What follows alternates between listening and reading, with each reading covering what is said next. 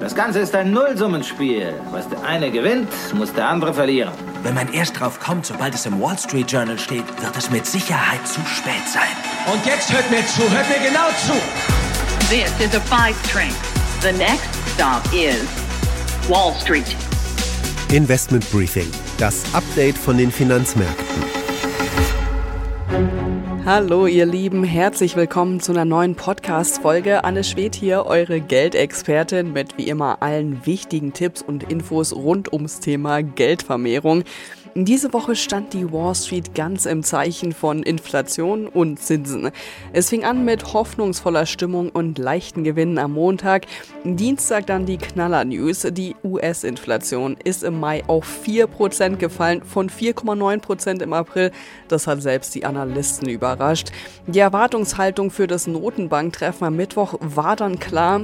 Alle wollten endlich eine Zinspause sehen und so kam es dann auch. Allerdings machte die Fed auch klar, es werden noch weitere Zinserhöhungen kommen. Das sorgte dann eher für schlechte Laune. Am Donnerstag war dann die EZB dran. Die hat die Zinsen nochmal um den Viertelprozentpunkt erhöht. Immerhin sind die Europäer ja verglichen mit den USA doch später dran mit ihrem ganzen Inflationsbekämpfungskampf. Insgesamt aber echt gute Stimmung an den Finanzmärkten. Vielleicht haben wir das Schlimmste jetzt wirklich überstanden.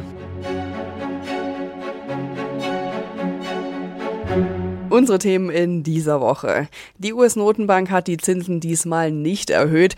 Was genau das bedeutet, ob das jetzt vielleicht sogar ein Ende der Zinserhöhungen ist oder doch eher nur ein einmaliger Zinsaussetzer gemeint ist, darüber rätselt jetzt die Wall Street. Fed-Chef Jerome Powell ist mit seinen Formulierungen da auch nicht sonderlich hilfreich. I think that uh, the skip, I shouldn't call it a skip, the, the decision makes sense. Nach einer langen Corona-Pause scheint jetzt die Saison der Börsengänge wieder loszugehen. Die Restaurantkette Cava hat vorgelegt und den Anlegern innerhalb von einem Tag einen Aktienplus von bis zu 112 Prozent beschert.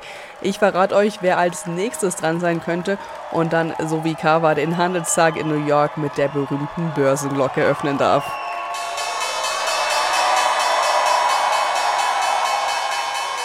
In Deutschland hat der Industriekonzern Siemens eine Investition von 2 Milliarden Euro in neue Fabriken angekündigt. Das bespreche ich mit meinem Kollegen Christian Schlesiger. Siemens investiert das Geld in Asien, Europa und den USA. Welche Region wie viel abbekommt, ist zwar noch nicht klar, aber Siemens ist bullish, was die Zukunft angeht und könnte in Sachen Marktkapitalisierung bald sogar an SAP vorbeiziehen. In der Community Corner beantworte ich euch einige eurer Fragen zum Thema Investieren in Kryptowährungen und wie ihr das am professionellsten macht.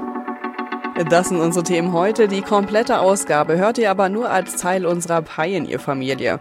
Wenn ihr noch nicht dabei seid, dann testet uns doch mal. Für alle, die neu an Bord kommen wollen, gibt's noch ein besonderes Angebot. Schaut einfach auf thepioneer.de, meldet euch da direkt an und dann könnt ihr hier weiterhören und jede Woche neue Insights mitnehmen.